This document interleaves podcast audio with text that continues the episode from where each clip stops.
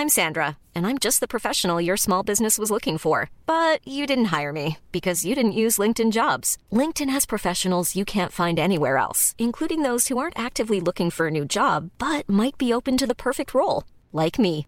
In a given month, over 70% of LinkedIn users don't visit other leading job sites. So if you're not looking on LinkedIn, you'll miss out on great candidates like Sandra. Start hiring professionals like a professional. Post your free job on linkedin.com/people today. Heraldo Podcast, un lugar para tus oídos. Empodera tus finanzas y aprende cómo cuidar y hacer rendir mejor tu dinero. Esto es Finanzas Personales con Engi Chavarría y Diana Zaragoza.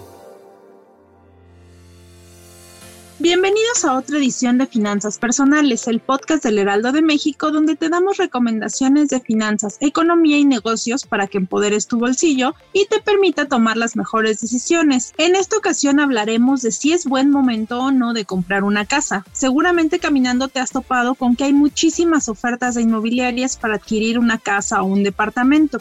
Para hablar más de este tema y analizarlo se encuentra conmigo como cada lunes Angie Chavarría. Diana, es cierto, ahora que lo mencionas, hay muchas ofertas en el sector inmobiliario y en gran parte se debe a la crisis porque muchas de las personas están vendiendo su casa. Y pues lo que nos haría pensar a bote pronto si es un momento o no ideal para comprar un bien eh, y que nos haga incrementar nuestro patrimonio.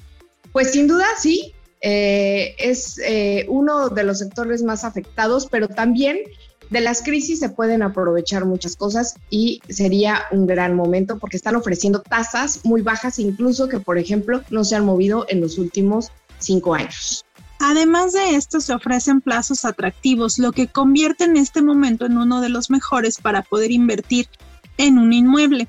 De acuerdo con Carlos Serrano, economista de BBVA Bancomer México, explicó que las condiciones en este momento son ideales para invertir, pues los precios de las viviendas seguirán apreciándose a pesar de adquirirlas a tasas bajas. Sí, es un bien que en lugar de perder siempre le ganas, pero claro, lo que hay que tener en cuenta es que para este 2021, lo que resta, las tasas se encuentran en un nivel de 6% aproximadamente y se prevé que vayan al alza, aunque eh, este crecimiento será paulatino y no de un cambio radical de un momento a otro. Entonces, yo creo que podemos aprovechar esta tasa aún dentro de estos niveles bajos.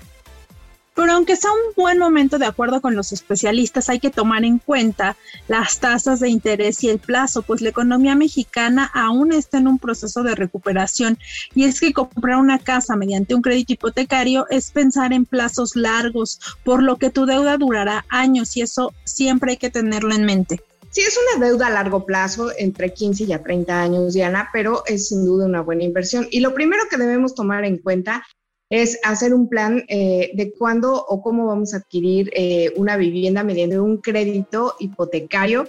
Y una de las principales cosas que nos debemos de preguntar y tenerlas claras, ¿cuánto vamos a pagar al total o el total del crédito y cuál va a ser la tasa de interés que estaremos pagando, así como el precio eh, real al final del crédito, lo que estaremos pagando y pues en México las viviendas rondan en promedio entre los 5 millones de pesos y pues bueno, el precio pues sube dependiendo de la zona donde estén ubicadas, pero si tu presupuesto es menos, también hay oferta para ello.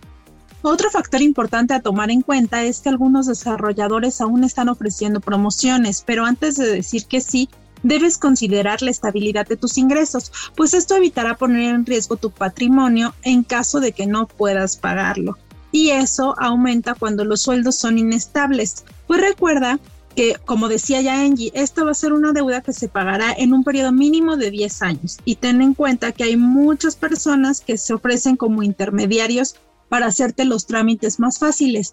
Y esto no siempre es la mejor opción. Claro, esto que mencionas es muy, muy importante, Diana, porque estas personas cobran una comisión por sus servicios. Si tú de plano tienes muchas complicaciones y, consideras que es una salida, por lo menos busca que sea un broker hipotecario que esté cercano a la institución financiera que te va a prestar. A veces te las ofrecen las inmobiliarias, pero ojo, no siempre son personas calificadas y no pongas en riesgo tu patrimonio. Es mejor ir directamente con las instituciones de crédito para que te den toda la información pertinente ya sean los bancos, el Infonavit o Fobiste, ellos te van a dar de la A a la Z la información. Pues para finalizar este tema, les recordamos que deben considerar si hay penalizaciones por pagos adelantados al momento de solicitar un crédito y el monto de las mensualidades para tener bien claras las cuentas y si la tasa será fija o variable, así como tener en cuenta cuánto de este monto será para el pago de interés y cuánto de capital. Mi nombre es Diana Zaragoza y visiten la página del Heraldo de México para tener más información de este y otros temas de finanzas personales. Como siempre te lo decimos, asesórate con los expertos. Nadie mejor que ellos para que tomes la decisión correcta en cuanto a tu dinero y tu patrimonio. Escríbenos a las redes sociales del Heraldo de México y tus comentarios. Eh, mi nombre es Angie Chavarría y hasta la próxima.